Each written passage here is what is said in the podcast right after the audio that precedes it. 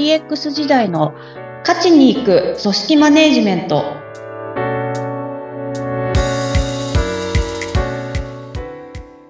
お疲れ様です。株式会社ダズリー代表取締役筒井千明です。インタビュアーの土井さとみです。どうぞよろしくお願いします。お願いいたします。筒井さん私最近になって気づいたんですがえー、まあ、関東圏にお住まいの方お気づきでしょうか？8月から Suica とか PASMO など交通系 IC カード。半導体不足で新規発行が止まってるんだそうですね。ご存知でした筒井さん？知らなかったです。すいません。いやいやいやいや、私もすいませんと思って。で、あの、今、まあ、あの、海外から来る人も、 Suica、その、なんかこう、海外用の海外の人用の Suica が発行されてたりとかして、もともと持ってる人以外にもどんどん需要がおそらくあったんだろうと思うんですよね。で、新規発行っていうのがもうあの、まあ、ある程度の数が出てたんでしょうけど、半導体不足でっていうところに、もう不勉強な私食いつきまして、え、あのプラスチックの薄っぺらいカードの中に半導体入ってたんですねみたいな。よくよく考えたらそりゃそうだろうって。だってピッて言うじゃないって。プラスチック当ててピッて言うわけないじゃないって。バーコードとか読ましてるわけでもないし。そりゃそうですよねって、後で自分で乗りツッコミみたいに突っ込みました。そっちの方に。そっちの方にびっくりして。半導体ってすごいっすね。いや、私も昔半導体のに関わるちょっと案件、もうだいぶ昔ですけど、関わったことあったんですけど、あ、そうですか。その時にいろいろお話ししていただきました。いろんなものに使ってるんだよって。はい、まあ、ただその時はわからないなと思いながら聞いて。すごい専門的な話すぎた。いた、でもなって言いながら。はい。いや、ほんと。いや、で、だからこそ、いや、そんなにいろんなものに使ってるんだったら、そりゃ、もう世の中、半導体足りない、足りないって言う、言うよね、なんて思ったりして。ねえ、世界的にも不足してますけど、今回の件はちょっとまあ、日本国内でのちょっと特別な仕様だったっていうのも理由にあったみたいですけどね。ああ、なるほど。そうか。まあ、その辺も、自分をどうしていくかみたいな話だと思いますけど、うん、IoT とか、ICT、まあなんかいろんな表言葉、すみません、あの、ちょっと私も勉強不足なところありますけど、まあでもこう、ハードとソフトとで発展していくみたいな話で言ったときに、半導体ってやっぱ避けて通れないとは思うので、うんうん、どうしていくのかなっていうのは、あれですね。うん、そうですね。なんかこう、いい解決策が、うん、ね、ドラスティックなのがね、出るといいですね。結構大きな課題なんだと思うので。うん、そうですね。あの、 PASMO とか Suica は、まあ、ひとまずは、えー、定期、通学通勤定期は、まあ、出せるようにどうにか確保してるっぽいので、あね、来年度になってね、新入生が、え、定期買えないんすか？っていう事情、状況にはならないように、うんうんうんうん。はしてるみたいですね。確かに。はい。さて、えー、あの、コミュニケーションについてお話を伺っているんですが、例えば、プロジェクトチームを編成しますと、それぞれの分野に詳しい専門家をアサインすることになると思います。プロジェクトリーダーは様々な分野の専門家とコミュニケーションすることになりますよね。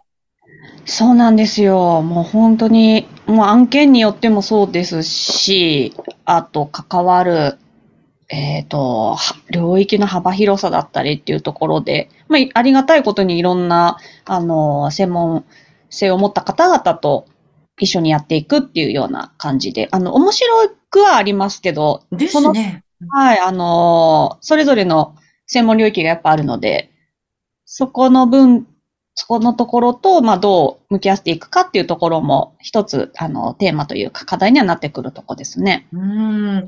あの、前回のテキストコミュニケーションの中でお話ししましたが、まあ、あの、同じ、ちゃんと、あの、意味で捉えてるかとかいうことも大事ですしね。ちゃんと伝わり合うようなコミュニケーション、確実に伝わり合うコミュニケーションしなきゃいけないけど、業界が違ったらちょっとこう、同じ言語でも違う意味で使ってたりとかいうこともありそうですしね。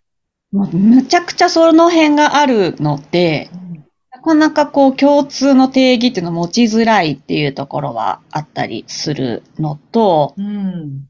あの、本当にそういう意味だと違う言語を扱ってるっていうぐらいに思った方がいいんじゃないかなっていうふうに思ってます。ああ、業界ちょっと違ったりとか、はい専門性がちょっと違うと、同じ言葉でも違う意味で言ってるかもねっていうことですね。なんで先ほどのあの、まあ、半導体の ちょうど冒頭で。ありましたけど、その時にやっぱそう、ね、あの、詳しい方のお話聞くと、もう専門的すぎて、知らない言葉もたくさん出てくるし、はいいうふうになった時に、あの、やっぱり知らない人間はわからないんですよね。うん。なんですけど。で、これエンジニアさんも一緒で、よくエンジニアってこうコミュニケーション能力が低いみたいな風に言われるんですけど、あの、まあ、ひそれって別に低いっていうよりは、単純に使っ、扱ってる言葉が違うっていう風に思っていて、あなんかこう、例えば、じゃあ外国語を話してる方が外国語で話をしてきて、こっちがそのが言葉理解できなかった時に、あいつコミュニケーション能力低いなって思うかっていうと思わないじゃないですかって。そうですよね。うんうんうん。わかります。はい。なんで、あの、そこは、まあそういうことなのかなっていうふうに思ってたりうんしてますかね。まあ、でまあ、エンジニアの方にとってはエンジニア同士ではきちんと通じ合ってて、伝達は成立してるわけですもんね。そうなんですよ。すごく、あの、コミュニケーション取ったりとか、まあもしくはあの、チームでやっていくので、取らざるを得なかったりっていうところあの、だいぶ意識はしてるところかなっていうところですうね。ーん、もうコミュニケーション能力低いなんていうのはもうそんなことありません。そんなことありませんよ。ということですよ。いや、でもそうですね。本当その事実エンジニア同士でコミュニケーション取れてたりとかっていう話なので、あの、エンジニアだからコミュニケーション能力が低いっていうのは間違いじゃないかなっていうふうに思ってますねう。ーん。あの、リーダーとしてはですね、まあ、その、違う分野の方とか、違う専門の方とお話しするわけですよね。はいそういう時には、なまあ、心がけることっていうのはどういうことありますか？あのー理解に努めるっていう姿勢はやっぱり持って、持ちながら、ただですね、あの、じゃあ、相手の言ってることをすべて、こちらが理解できるのかっていうと、相手はやっぱその道のプロなので、はい。こう極めることはできないわけじゃないですか。うん、そうですよね。な短期間ではできないんですようんうん なので、もうそこは、あの、これ以上のところは、あの、な、なんでしょう。今、現時点で理解が及ばないけどっていう、ある種ちょっと諦めるというか、うんそこの気はするっていうのはやってたりしますね。だ、うんだうんあの、勉強する理解に努めるっていうところは忘れないっていうことは、やってはいますかね。うーん。じゃあ、ちょっとここ分かりづらいなっていうことになったら、まあ、都度、えーその方に聞くとか、情報を集めるっていうことには努めつつ。そうですね。よくなんかこう、専門的な言葉を使われたときに、いやもうないっていうかわからないんだよねって、こっちがわかるように言ってほしいんだけどっていう話んあるじゃないですか。うん、うん、はい。そこはもうちょっと捨てて、聞きたいのはこっちなので、全部理解する必要ないよっていうことですね。仕事を進める上で。そうですね。はい。なので、あの、なんか向こうに期待をするというよりもこっちがわからないから、だから教えてくださいっていうスタンスだけど、でも全部を理解もできないから、どこを押さえとかなければいけないのかっていうところを、あの、まず聞いてみたりとか、っうーん。ていうようなことは大事かなっていうところですね。ああ、それもやっぱりね、その専門家の方とのいい関係が できてないと やりにくそうですね。まあでも最初はむ、あの、専門家の方も疑心暗鬼というか、そんな目で見られるので、あ あの、とにかくそこは、なんかこちらが、あの、パートナーシップ持ってやっていきましょうよ、みたいなところからスタートする。で、かといって、あの、わからないので全てお願いしますっていうところにも立たないですし、で、こちらがやるべきことを教えてくださいっていう感じであ。。ああ、何か清々しいものを感じます。うーん、そうですか。何かこう、ついさんが専門家の方と一緒にやっていく中で注意してらっしゃることって他にありますか？他は、あの、うんと、先ほどの言葉が、扱っている言葉が違いますよみたいな話同じ感じではあるんですけど、ちょっとそういう意味では住んでる世界が違うっていうぐらいな立ち位置に立って、うーん。あの、何かここういうことを聞いたときに、いや、それは無理ですね、難しいですね、とか、で言われたときに、あの、こっちの常識で、それはありえないよっていうふうに判断しないとかですね。っていうところはありますかね。あの、まあ、それ、あの、筒井さんの性格というよりも、はい。なんかそういう心構えにしてるっていう感じですか？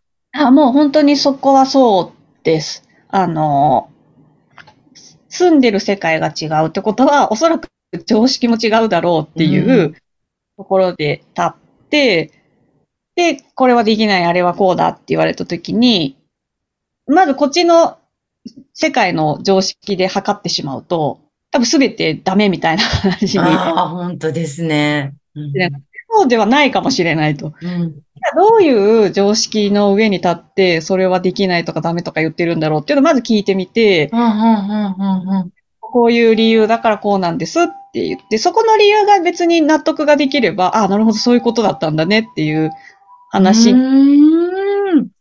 結構そこの、うん、なん、なんて言うんですかね、えっ、と、自分たちの常識の方だけで判断をしてしまうっていうことをやっているケースが多いんじゃないかなっていうのはですね。で、それでまあ、心理的な距離も空いちゃいますしね。そうですよね。しこりも残りますよね。はいはい。うーん。もう相手と自分は違う人だし、そもそも。まあ、業界が違ったら、もう国が違うぐらいの気持ちでいいのかもしれないですね。あでも本当にそこだと思ってて、今おっしゃってくれた、あの、そもそもが違う人だっていうところ。んで、違う人だから自分の世界とは違う世界を持っているはずだっていう、うーん。あるんですけど。なんかそういう前提を持った上で、まあ、お仕事すると、まあ、人とのお付き合い、そのメンバーとのお付き合いもちょっと楽になるような気もしました。そうですね。その辺は、まあ、そ、そういうのが本来、まあ、多様性とかって言われてるキーワードの 大前提になってくるところなので、あ、そうですね。そろそろお時間になりました。今日のテーマは専門家とのコミュニケーションでした。筒井さんはプロジェクトマネジメントについてのセミナーを開催しています。詳しい情報は、ポッドキャストの概要欄のリンクからご覧ください。お話は？株式会社ダズリーの筒井千明でした。ありがとうございました。インタビュアーは土井さとみでした。次回も専門家とのコミュニケーションについて伺います。どうぞお楽しみに。